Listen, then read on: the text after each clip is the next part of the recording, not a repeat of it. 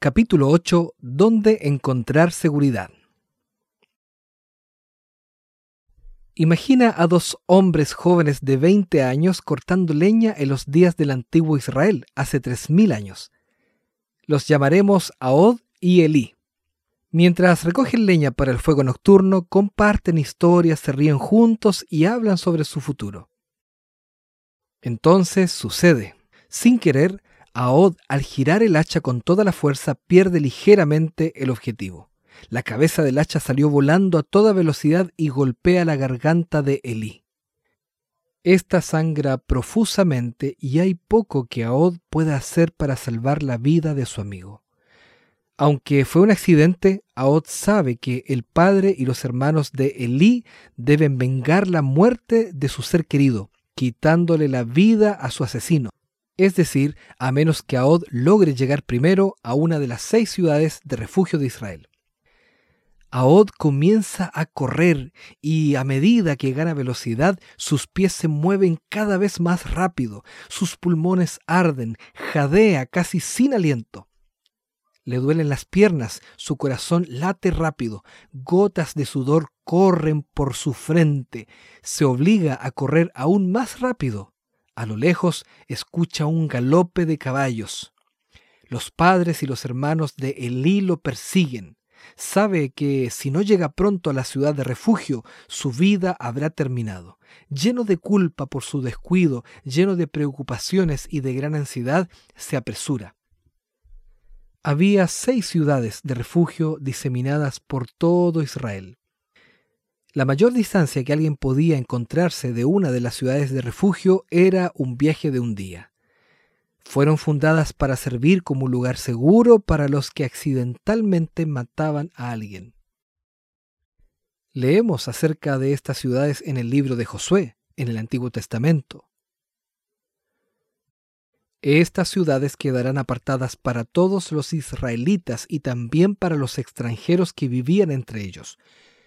Cualquiera persona que matara a otra por accidente podía refugiarse en una de esas ciudades.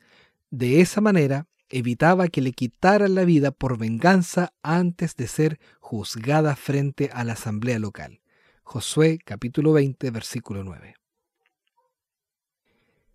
Cualquiera que hubiese matado a otro por accidente podía escapar a una ciudad de refugio, presentar su justificación y encontrar protección. Al comentar sobre estas ciudades de refugio, el libro Patriarcas y Profetas declara lo siguiente.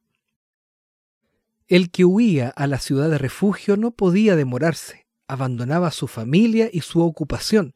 No tenía tiempo para despedirse de los seres amados. Su vida estaba en juego y debía sacrificar todos los intereses para lograr un solo fin, llegar al lugar seguro. Olvidaba su cansancio y no le importaban las dificultades. No osaba aminorar el paso ni siquiera por un solo momento hasta hallarse dentro de las murallas de la ciudad. Patriarcas y Profetas, página 553. Cuando Ahod corrió hacia la ciudad, las puertas se abrieron de par en par y fue recibido con toda la hospitalidad. Allí Ahod encontró refugio, seguridad y paz. Qué ilustración del refugio que Cristo nos ofrece.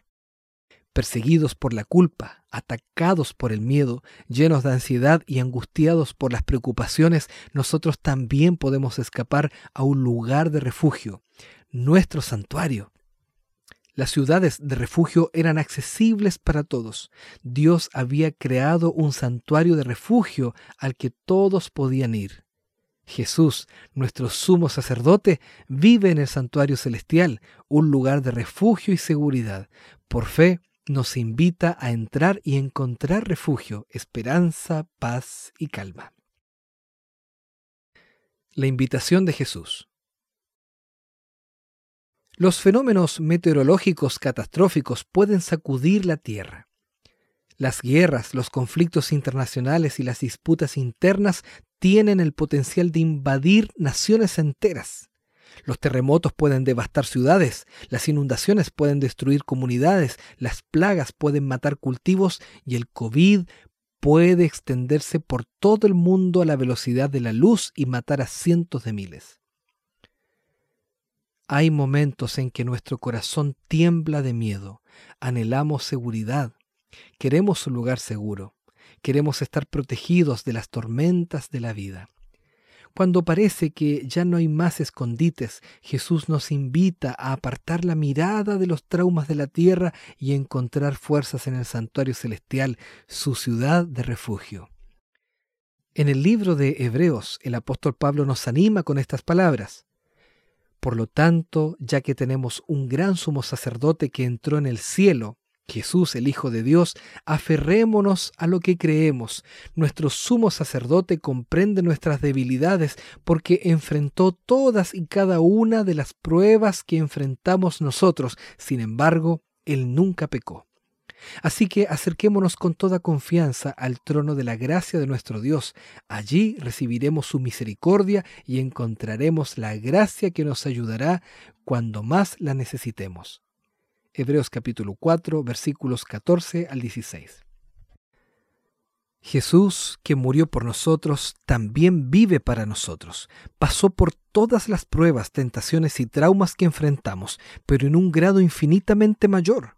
No hay nada en nuestra experiencia humana que Él no comprenda o que nunca haya sufrido. Por eso Cristo nos invita a entrar en su presencia por fe, en el santuario celestial, para encontrar la gracia que nos ayudará cuando más la necesitemos. Hebreos capítulo 4, versículo 16. ¿Estás pasando por un momento de necesidad? ¿Buscas un lugar seguro, un lugar de refugio y seguridad? Jesús te invita a refugiarte en Él. Acceso inmediato al Padre. El mensaje central del ministerio sumo sacerdotal de Jesús en el santuario celestial es que a través de él tenemos acceso al Padre. Tenemos acceso al Padre gracias a Jesucristo, quien intercede por nosotros. No hay experiencia que enfrentemos en la vida que nuestro sumo sacerdote celestial no haya pasado y no entienda. Nuestro sumo sacerdote nos comprende, se identifica con nosotros. Nuestro sumo sacerdote obtuvo la victoria por nosotros. Él nos perdona, nos libera y nos da poder. El apóstol agrega, por eso puede salvar una vez y para siempre a los que vienen a Dios por medio de Él, quien vive para siempre a fin de interceder con Dios a favor de ellos. Hebreos capítulo 7, versículo 25. Las escrituras revelan que cada uno de nosotros tiene una ciudad de refugio. La Biblia dice, Dios también se comprometió mediante un juramento para que los que reciban la promesa pudieran estar totalmente seguros de que Él jamás cambiará de parecer. Así que Dios ha hecho ambas cosas, la promesa y el juramento. Estas dos cosas no pueden cambiar, porque es imposible que Dios mienta. Por lo tanto, los que hemos acudido a Él en busca de refugio podemos estar bien confiados aferrándonos a la esperanza que está delante de nosotros. Esta esperanza es un ancla firme y confiable para el alma. Nos conduce a través de la cortina al santuario interior de Dios. Jesús ya entró allí por nosotros. Él ha llegado a ser nuestro eterno sumo sacerdote, según el orden de Melquisedec. Hebreos capítulo 6, versículos 17 al 20. Por fe entramos con Jesús, nuestro sumo sacerdote celestial, en el santuario celestial. Estas palabras continúan resonando a través de los tiempos, comunicando esperanza a nuestro corazón. Por fe podemos remontarnos hacia la eternidad. Por fe podemos morar en lugares celestiales con Cristo. Por fe podemos encontrar un lugar de refugio y seguridad en el santuario celestial. En Cristo hay seguridad. En Cristo hay refugio. En Cristo vivimos en los lugares celestiales. A través de Cristo tenemos acceso al amor, la gracia y el poder de nuestro Padre Celestial. A través de Cristo entramos en la presencia del Padre por la fe en el santuario celestial y encontramos refugio. En todos los desafíos de la vida podemos contar con estas promesas. El Dios eterno es tu refugio y sus brazos eternos te sostienen. Deuteronomio capítulo 33, versículo 27. El salmista dice, Dios es nuestro refugio y nuestra fuerza, siempre está dispuesto a ayudar en tiempos de dificultad. Salmo 46, versículo 1. Para muchos soy motivo de asombro, pero tú eres mi refugio inconmovible, dice Salmo 71, versículo 7. Acceso directo. Durante la Guerra Civil estadounidense, un joven soldado del ejército de la Unión perdió a su hermano mayor y a su padre en la batalla de Gettysburg. Luego decidió ir a Washington, D.C. para encontrarse con el presidente Lincoln y excusarse del servicio militar a fin de regresar a casa y ayudar a su madre y a su hermana con la siembra de primavera en la granja.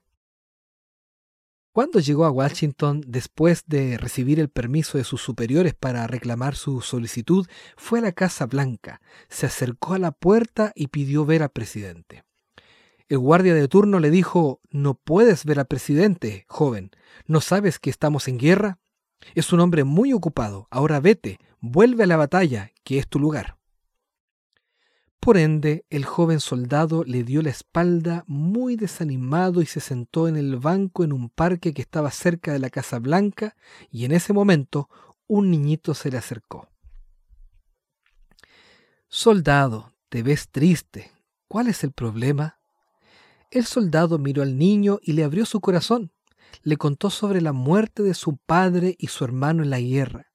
También mencionó la desesperada situación de su hogar le explicó que su madre y su hermana no tenían a nadie que les ayudara en la granja. El niño escuchó y respondió, Puedo ayudar, soldado. Luego tomó al joven combatiente de la mano y lo condujo de regreso a la puerta principal de la Casa Blanca. El guardia no pareció notarlos, ya que no los detuvo. Siguieron el camino y atravesaron la puerta de entrada de la Casa Blanca. En el interior se encontraron con generales y funcionarios de alto rango, pero nadie les dijo ni una palabra.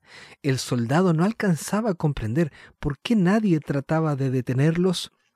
Finalmente llegaron al salón oval, donde trabajaba el presidente, y el niño ni siquiera llamó a la puerta.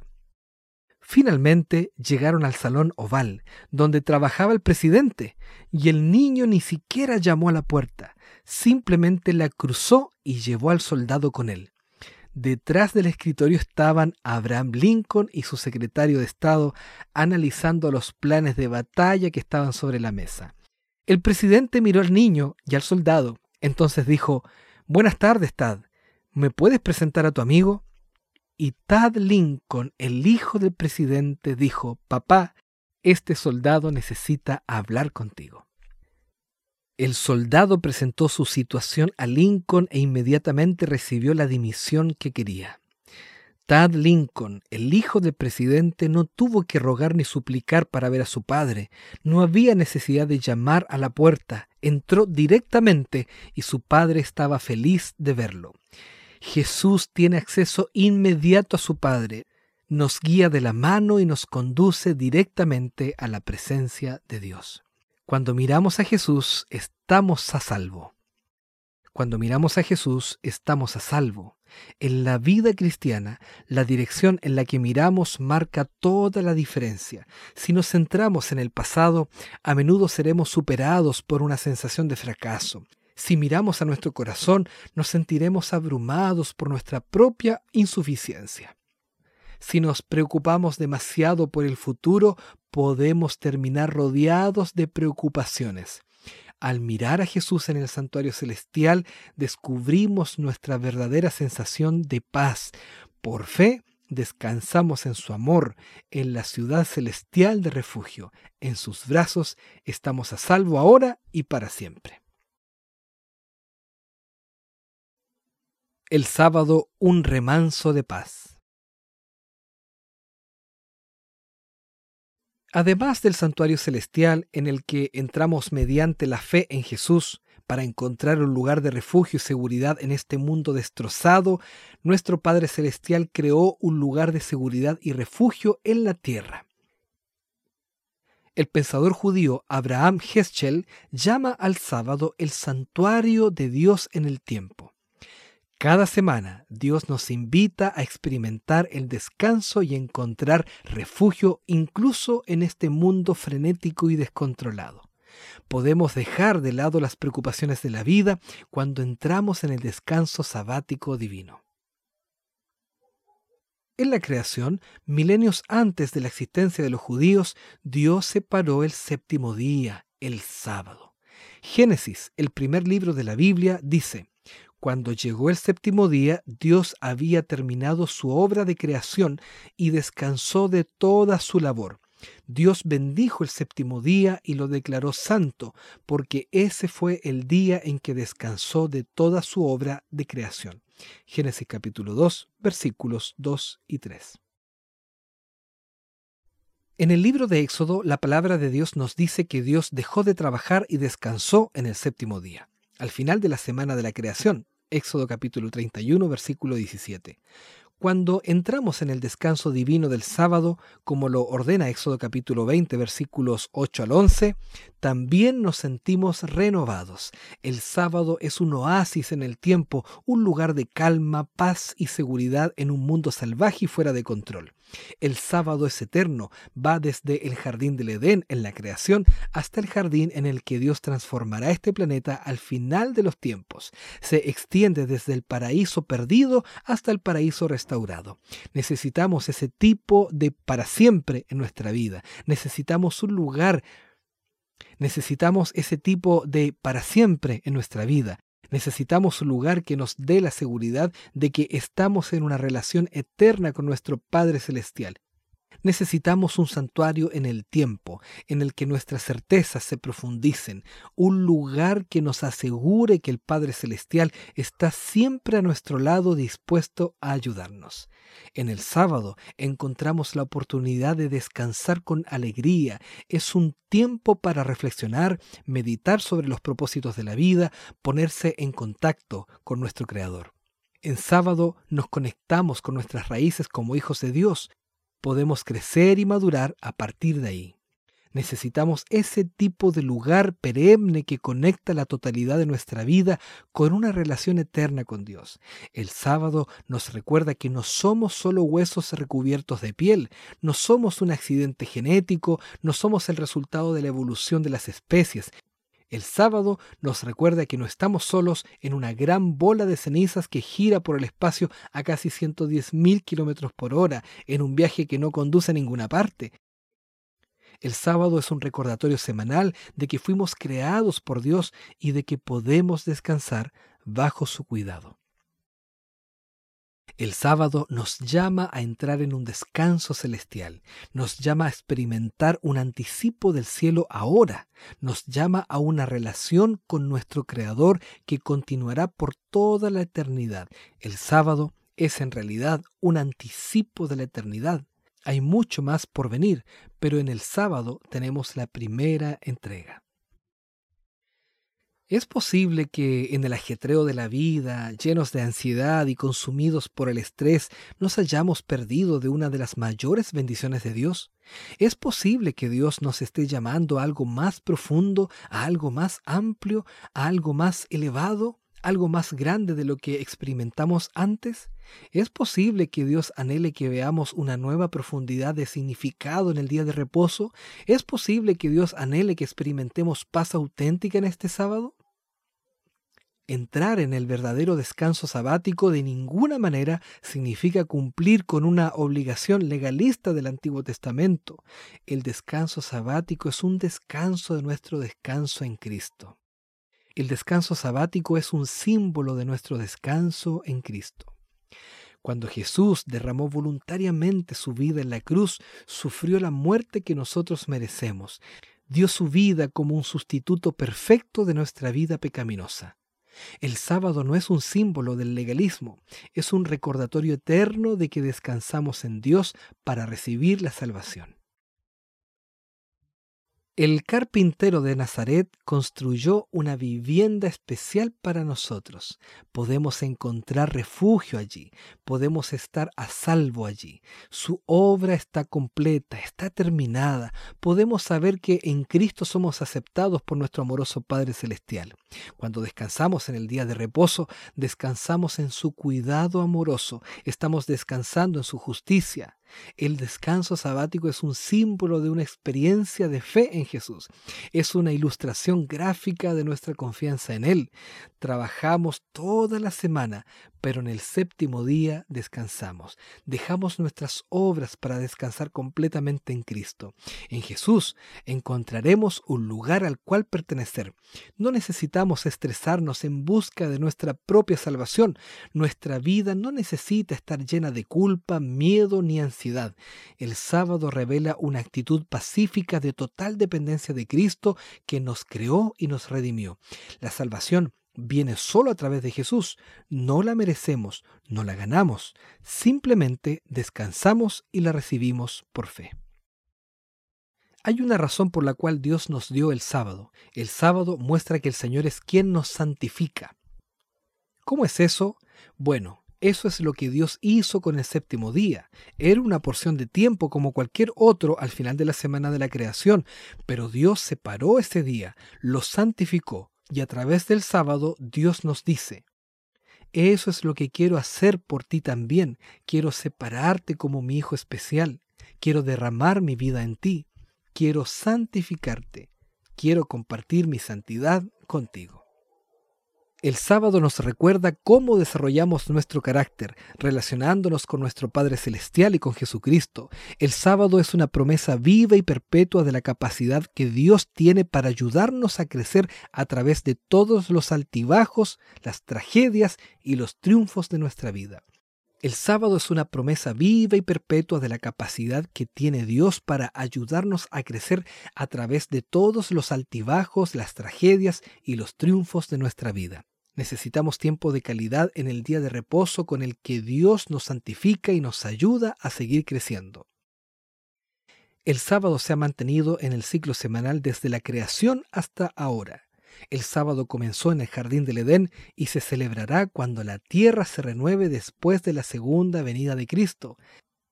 Es la base de toda adoración. Al escribir en el último libro de la Biblia, Juan declara, Tú eres digno, oh Señor nuestro Dios, de recibir gloria y honor y poder, pues tú creaste todas las cosas y existen porque tú las creaste según tu voluntad. Apocalipsis capítulo 4, versículo 11. Nosotros existimos por voluntad de Dios. No somos una agrupación aleatoria de moléculas ni una matriz de células azarosas. La adoración en sábado es un glorioso testimonio del amor de nuestro Dios, el Creador, quien nos ha dado el regalo de la vida. El profeta Isaías habla sobre el tiempo en que Dios creará cielos nuevos y tierra nueva. Él dice, sucederá que de una luna nueva a otra y de un sábado a otro toda la humanidad vendrá a postrarse delante de mí, dice el Señor. Isaías 66, versículos 22 y 23. En la Tierra Nueva experimentamos cada sábado la alegría de la adoración con todo el universo. Padre, Hijo y Espíritu Santo nos guiarán en una sinfonía de alabanza en la ciudad de refugio en la Nueva Jerusalén. Allí estaremos a salvo para siempre. La Nueva Jerusalén, la ciudad de refugio definitivo. Dios puede alentarnos de maneras extraordinarias cuando pasamos por pruebas. El apóstol Juan estuvo exiliado en una isla rocosa y árida de Patmos. Imagina la soledad que sintió quedó aislado de su familia, sus amigos, sus hermanos y sus hermanas en la fe. Sin embargo, Juan no estaba solo. Día tras día pasaba tiempo con Jesús en oración y meditación, hasta que un día la gloria de Dios lo inundó el ángel del Señor bajó del cielo y le reveló el futuro con símbolos extraordinarios de imágenes proféticas. Juan escribió las visiones que el ángel le dio para que nosotros pudiéramos leerlas hoy. Están en el último libro de la Biblia, el Apocalipsis. Estas revelaciones proféticas muestran que Dios está al mando del destino de este planeta. El clímax del libro de Apocalipsis es la santa ciudad, la nueva Jerusalén, que desciende del cielo a la tierra. En lo profundo de nuestro corazón anhelamos seguridad. Nuestro objetivo es un mundo mejor en el que el dolor y el sufrimiento ya no existan. La Nueva Jerusalén es la ciudad eterna de refugio de Dios. Allí, en presencia de Jesús, estaremos a salvo para siempre. Al escribir sobre esta ciudad, el apóstol Juan escribió lo siguiente. Entonces vi un cielo nuevo y una tierra nueva, porque el primer cielo y la primera tierra habían desaparecido y el mar también y vi la ciudad santa, la nueva Jerusalén, que descendía del cielo desde la presencia de Dios como una novia hermosamente vestida para su esposo.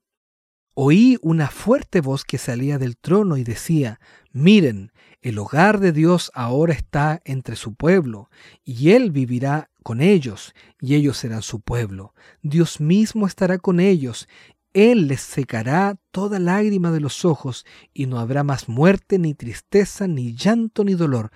Todas estas cosas ya no existirán más. Apocalipsis capítulo 21, versículos 1 al 4.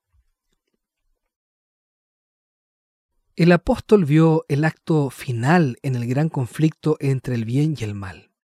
La perversidad, el mal y el pecado finalmente serán destruidos por completo. La ciudad santa, la nueva Jerusalén, descenderá del cielo. El planeta Tierra será renovado a su esplendor edénico. Este planeta rebelde será el centro del nuevo mundo de Dios. El tabernáculo del Señor, la morada de Dios mismo, se establecerá en la tierra renovada. Dios morará con su pueblo. El amor reinará. La alegría llenará nuestro corazón. Las enfermedades, los desastres y la muerte terminarán para siempre. Un día la maldad abandonará la escena y será reemplazada por la justicia. Un día la guerra se rendirá a la paz. Un día las enfermedades serán erradicadas y nuestros cuerpos prosperarán en plena salud. Un día el mal será derrotado y la bondad reinará. Un día la pobreza abrirá camino a la abundancia. Un día el diablo definitivamente será destruido. Jesús será Señor de señores y Rey de reyes. Aunque el mal parezca tan fuerte, la perversión tan grande y el pecado tan poderoso, el testigo fiel y verdadero, el Cristo resucitado, el gobernante de los reyes de la tierra, el verdadero Rey de reyes, volverá y viviremos con él para siempre. Nuestra actitud debe ser similar a la de George MacDonald, un gran predicador y escritor escocés. Se dice que un día estaba hablando con su hijo sobre el cielo y las profecías y escuchó del niño, parece demasiado bueno como para ser verdad. Una sonrisa brilló en el rostro barbudo de MacDonald. No, respondió, es tan bueno que debe ser verdad. El viejo predicador tenía razón. Ninguna mente humana podría inventar un final tan glorioso para el conflicto entre el bien y el mal. Las alegrías del cielo superan con creces nuestra comprensión. Nuestro Padre Celestial ha preparado algo para nosotros que satisfará cada necesidad de nuestro corazón. Sobre todo seremos felices porque viviremos con Jesús por toda la eternidad él es la fuente de nuestra alegría, es la fuente de nuestra felicidad, apaga la sed del alma debido a un amor profundo que nunca cesa. Fuimos creados para ser amados y a lo largo de las infinitas eras de la eternidad experimentaremos este amor cada vez más. El amor incondicional, interminable e inalcanzable de Cristo continuará encontrando formas nuevas de alegrar nuestro corazón y hacernos felices. En el mundo renovado descubriremos que el Padre, el Hijo y el Espíritu Santo encuentran su mayor deleite en hacer felices a sus hijos. ¿Te gustaría sentir una alegría indescriptible, felicidad sin medida, paz más allá de la comprensión humana y amor divino que desborda de tu corazón a las demás personas que te rodean? ¿Te gustaría tener salud total, energía ilimitada y vitalidad infinita? ¿Te gustaría desarrollar cada talento, explorar innumerables mundos? ¿Te gustaría desarrollar cada talento, explorar innumerables mundos, viajar a vastas civilizaciones que nunca sucumbieron al pecado y descubrir continuamente nuevos misterios en el universo? ¿Te gustaría ser amigos con los mejores intelectos que jamás hayan vivido y desarrollar relaciones profundas y duraderas? El cielo no es demasiado bueno para ser verdad, es demasiado bueno para no ser verdad. Todo esto es para ti. El cielo es tu hogar. Te invito a abrir tu corazón al Cristo viviente y entregarle toda tu vida a Él. Acepta su amor, recibe su perdón. Pídele poder para vivir una vida nueva y regocijarte en ser un hijo de Dios. Al tomar una decisión junto con la verdad de la palabra de Dios, estarás seguro en el amor del Padre y preparado para vivir para siempre en la nueva Jerusalén.